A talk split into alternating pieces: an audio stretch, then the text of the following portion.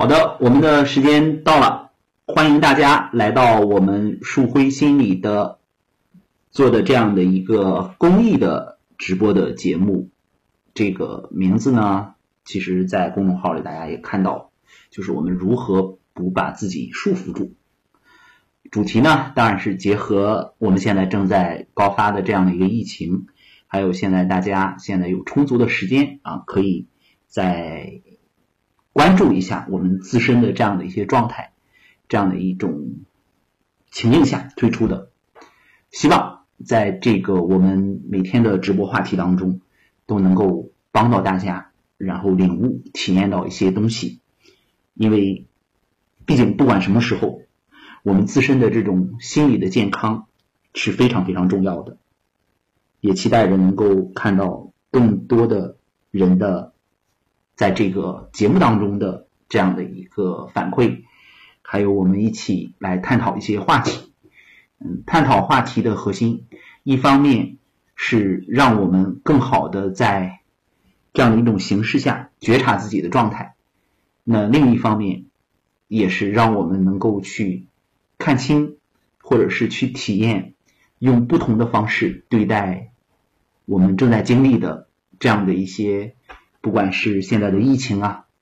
还是外在的这样的一些嗯声音啊，对我们的影响和冲击，啊，我相信对很多人来讲，这是非常非常有意义的。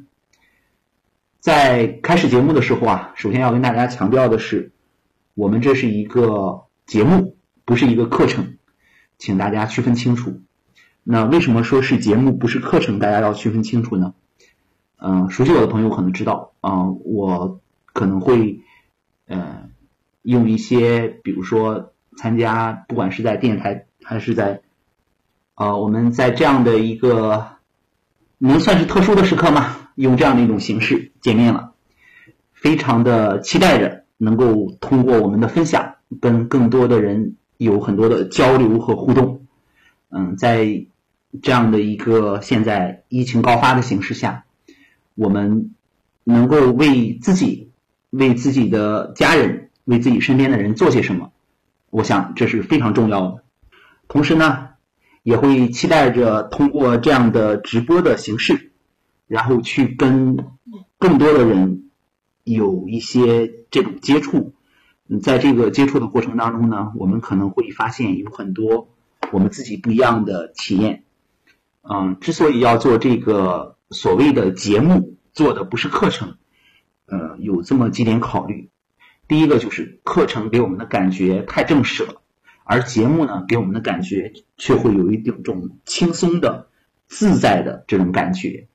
呃，人的改变、人的成长，往往是在。一个相对轻松的、自在的这样的一种状态下，然后去呈现的，所以我特别一强调，这是一档节目啊，而不是说它不是一个课程，因为现在我们可能并不缺乏对于这种课程的这种大家看到的这种概念，比如说，哎，面对这个形势，你应该怎么怎么做，呃，那你要怎么怎么去处理。类似于有很多这样的教你怎么去做的，呃，而我本人呢，又会觉得这个时候我们推出课程不是一个最佳的时机，因为我也跟很多的，就是我们行业里的，嗯，一些专家，然后一些包括我们的一些同行，然后探讨，呃，我们经历过呃汶川大地震，经历过玉树地震，经历过天津的特大爆炸事件。经历过呃上海外滩的踩踏事件，做这种危机干预的时候，我们就会发现，其实很多情况下，人人在面对一场危机的时候，呃面对一场灾难的时候，嗯，最先需要的可能是自己尝试着去修复，就是那个创伤太突然了，太大了，可能更多的需要自己去修复。那心理咨询师这个时候要做什么呢？嗯，要有一种稳定的状态啊，这也是我在这个假期少有的感觉到的。就是我当我自己稳定下来的时候，我在想我自己在做什么啊，我在怎么安排我自己的生活，包括有一些必要的这种援助，比如说我大年初二，然后呢就在带领呃医务工作者的团体，呃，然后带领了两天医务工作者的网络的团体，然后发现，呃，真的是有很多，我们真的有很多事情我们可以做，比如说我们静下心来这个时候读书写文章，然后我在设计我的课程，然后安排我每天的生活，包括在。行动受限的情况下，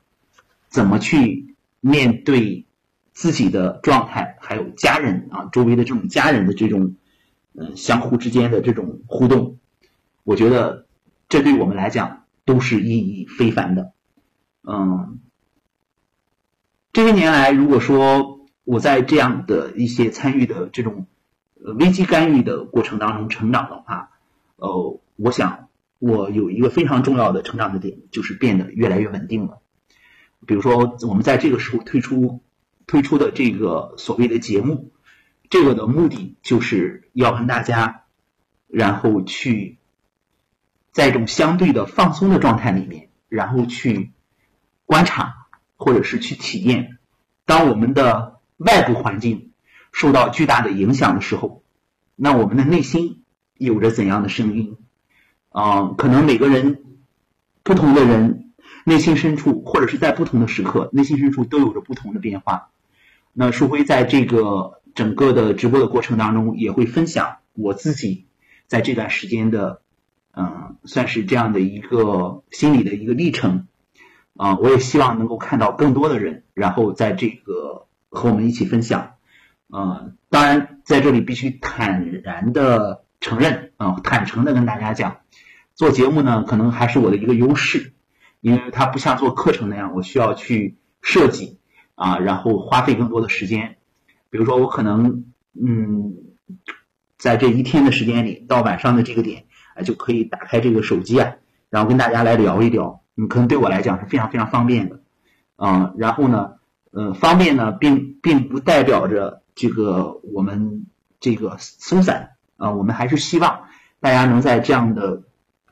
嗯，相互的这种陪伴当中，然后去感受到一些温暖和力量，然后去感受到嗯自己的这种状态的一种变化。嗯，今天晚上要跟大家探讨的这个主题，就是我们应该怎样的面对类似于这样的所谓的嗯灾难性的事件啊，呃，所以。嗯，当我在想这个主题的时候，我就在想，嗯，我们经历的或者正在面对的，它到底是什么？因为，呃，无论人在任何的时候啊，遇到任何的问题的时候，不管是像这种灾难性的问题，还是我们在人际关系当中遇到问题，还是我们要遇到心理困惑的时候，首先。对我们来讲，考验最大的就是你如何界定它，你是如何认识它的，这个可能会对你产生的这个影响，嗯，然后这个是一个基础。比如说，有很多人会把现在正在经历的这个疫情的这个防控当成是一场灾难。当我们把它想象成是一场灾难的时候，呃，其实我们就会增加我们内心的恐慌啊，因为我，我我们会觉得，嗯，在灾难面前，尤其是在这种类似于这种我们不知道，呃，比如说有很多的不知道怎么回事儿，然后就这个被传染了，然后被这个击中了这种感觉的时候呢，这种灾难感，嗯。会加重，就是我们的恐慌，啊，呃，因为我会发现，在我的周围会有几种声音啊，不管是年龄大一点的，还是年年轻一点的啊，呃，一种声音就是他们非常非常在乎啊，他们觉得每天都会刷大量的这种信息，关注各个途径来的报道啊，然后去发现，嗯，很多的，不管是在权威的这样的网站上。权威的这种机构发布的信息，嗯，还是在这种嗯我们的这种就是小道的消息啊，这种发布的这种不是权威的啊这样的一些信息，然后呢，很多人在关注的时候呢，就会产生不同的反应啊，比如说有有人就会觉得哇，这个疫情是嗯太厉害了，那么还有的人会觉得呢，嗯，正好是一种相反相反的声音，他们就会觉得哎呀，这个好像离我们还很远，然后呢，好像也没有那么严重嘛。啊，然后呢，呃，比如说我们看街上戴口罩的人，然后就能看出来，呃，有的人是非常认真啊，然后呢，有有的人神色匆匆，然后有的人即使戴着口罩呢，也是嬉皮笑脸啊，这种感觉。所以说，我们会看到，呃，我们在面对同一个客观存在的，比如说这个疫情它的呈现的时候，呃，不同的人会呈现出不同的状态。还有就是，可能同一个人在不同的时刻也会呈现出不同的状态。呃，我看到就是有朋友留言说，那就是想看视频直播，为什么没有做视频呢？这个也是我们商量过后啊有一个决定，就是因为大家现在刷刷新闻啊，刷很多的这种在家里刷圈啊，然后刷抖音啊，都非常的劳累了。嗯，更多的希望通过这种音频的方式，然后让大家可以闭上眼睛，然后来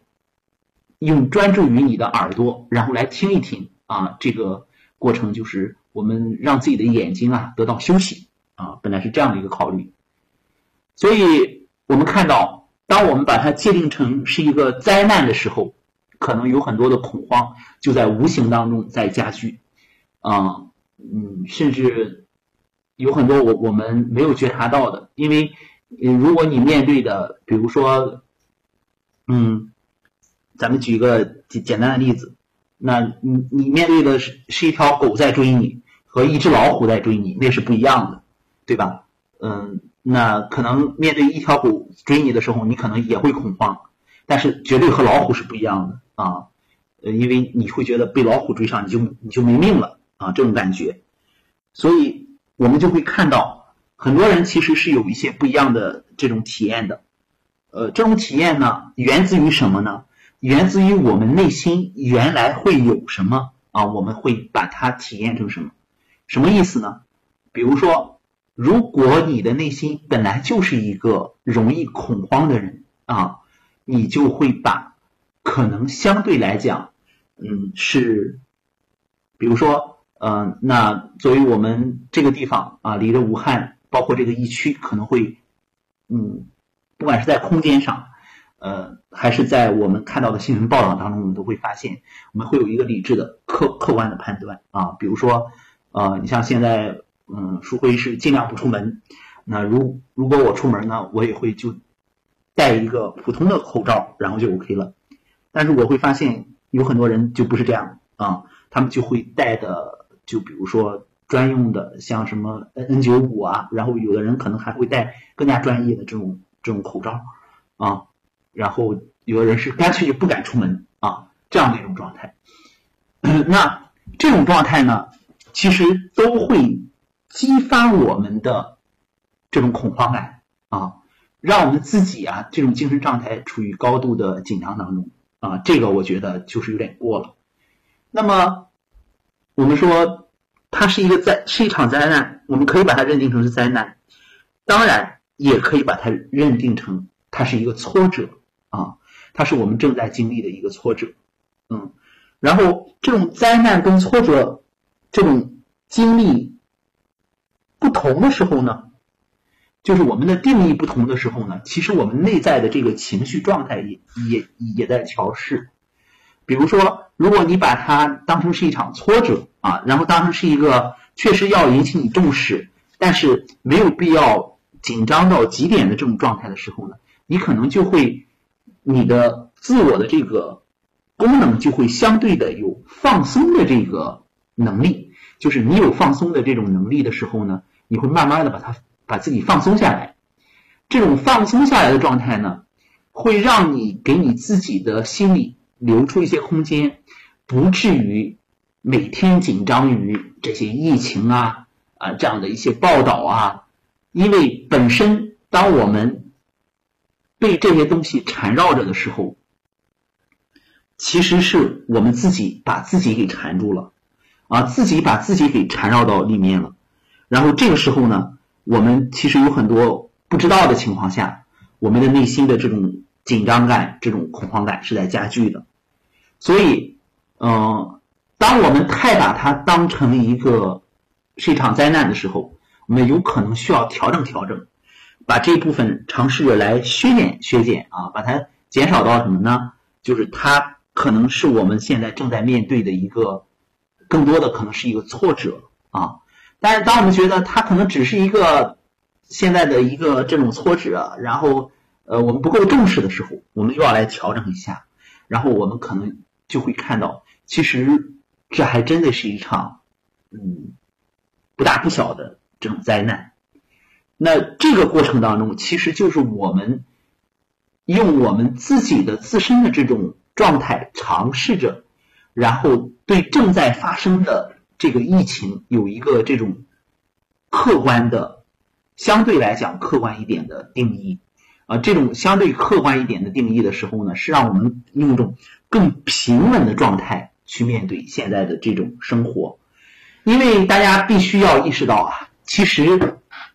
不只是疫情带给我们恐慌，还有很多的一些说法。比如说，现在大家比较流行的说法叫封城啊啊，就是封闭的封，对吧？封城、封村、封路啊，甚至树辉今天去那个超市，然后买菜的时候就会发现，呃，超市只开了生活必需品的卖菜的这个区域，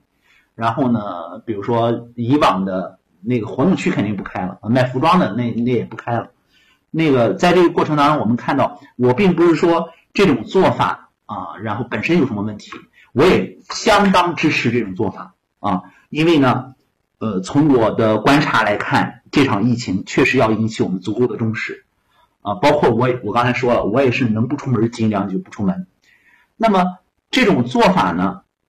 会加剧我们的恐慌，我们会觉得，哎呀，这个是多么多么厉害。比如说，呃，大家走在大街上，你看到只有少数的人戴口罩。和你超过了三分之二的人戴，再再到现在，现在我觉得街上可能极个别的不戴口罩，呃，甚至有的不不戴口罩，有的地方都不让进。这种情况下呢，我们的恐慌正在加剧啊。还有就是，我们再一到超市里再一看，大家都在抢购东西啊，好像在囤粮一样啊，一抢购就抢购好多天的，好像好多天不出门一样。这些。周围的环境正在加剧着这种，嗯，紧张感，这种恐慌感。那么，在这些环境当中，有哪一些是我们需要辨别的呢？有哪一些是因为这种效效应然后带来的呢？人和人之间的这种传播的这种效应啊，这种相互之间的传递的这种状态，然后来影响着呢？这是我们需要去区分的，因为。有太多的人会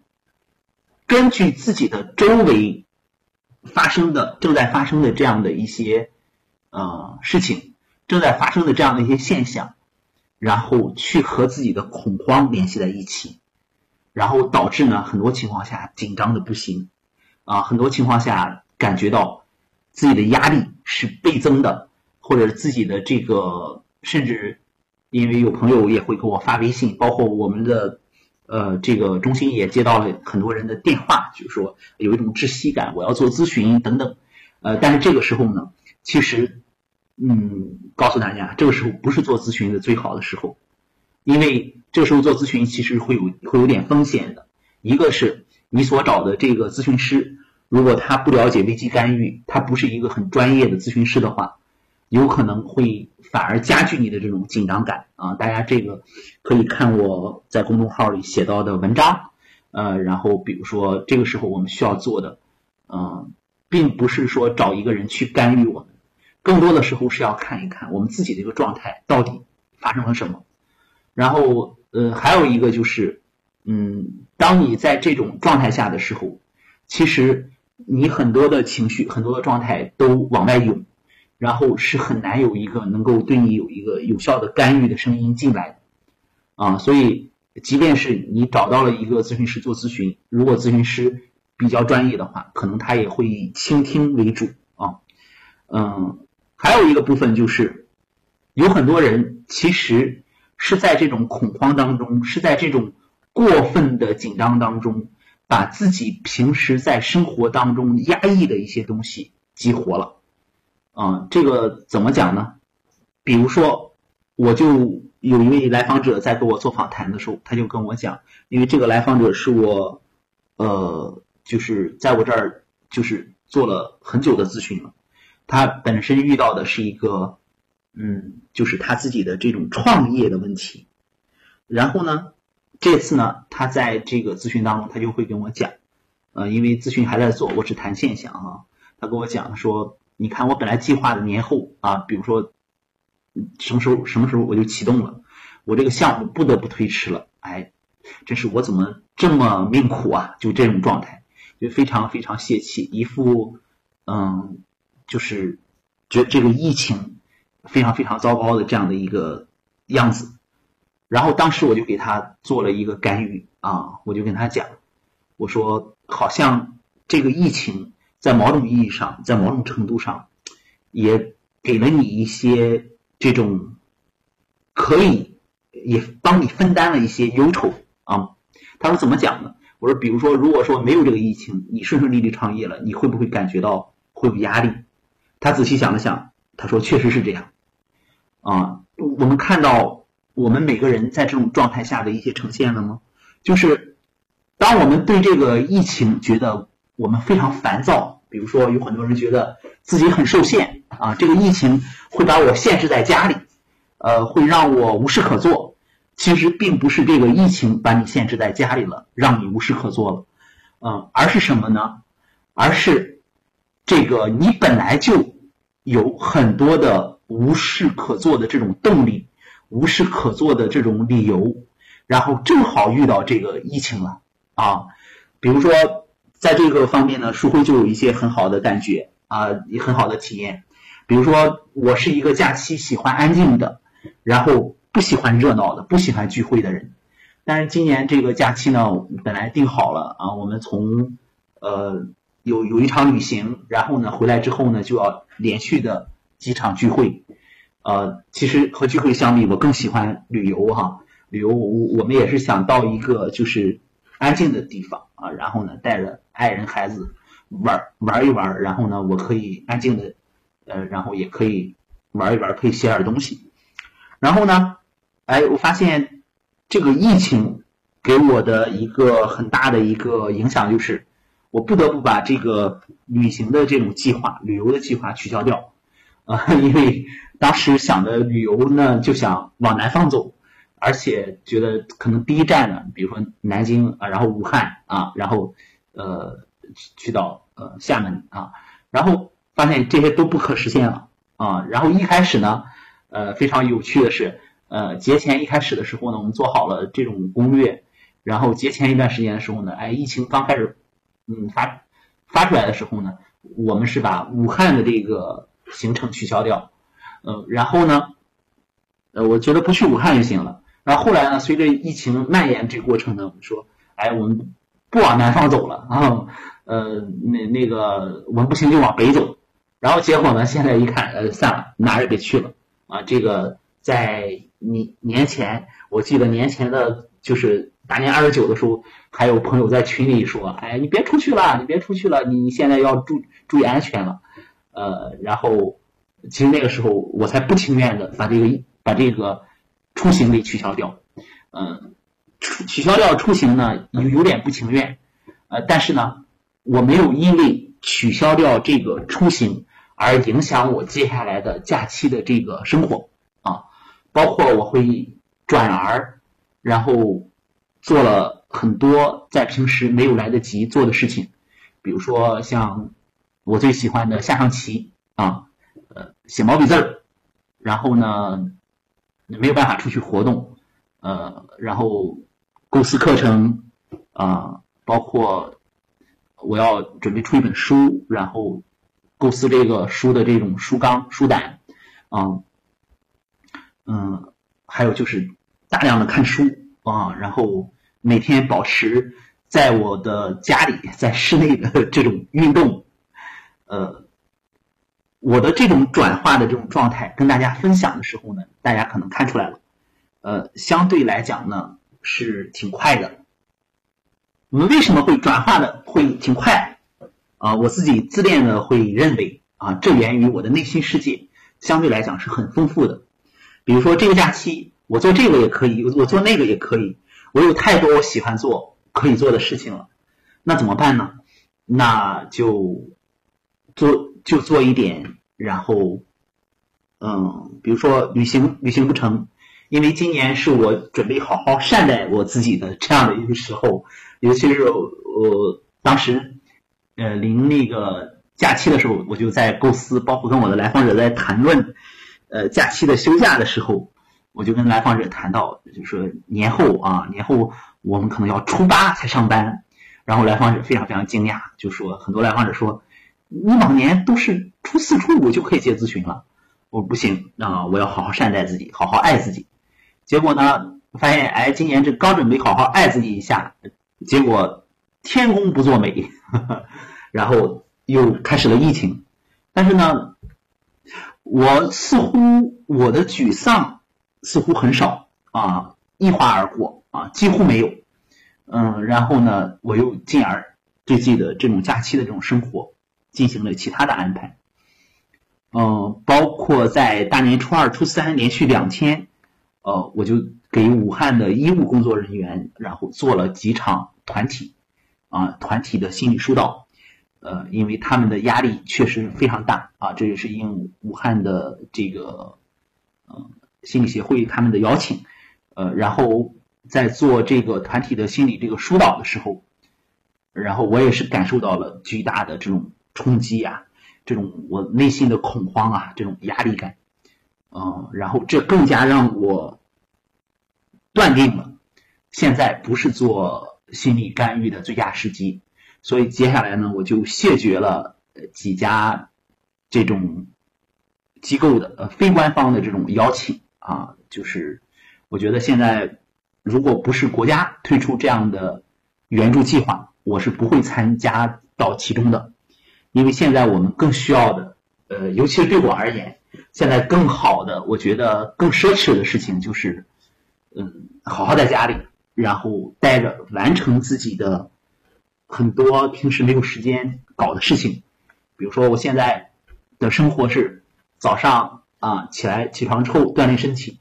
然后大概在八点钟左右啊，有时候可能还要稍微早一点，然后进入到书房，然后可能呃从初六啊，也就是从嗯昨天开始，我们陆续的会有网络的咨询，因为我们把地面的咨询全部转成网络了啊，就是年后就做了一个地面咨询。我们就把它都转成网络了，一天的咨询，还有一天的这种设计课程，包括我的这种假期的闲散的时间，然后都会来设计。嗯，跟大家分享这个呢，也是想跟大家一起来，呃，就是分享分享，包括你们也可以说一说你们自己的这个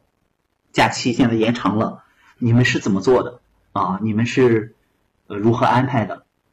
嗯，当然，在这个期间呢，嗯，比如说明天我应邀到山东人民广播电台，然后会去做一档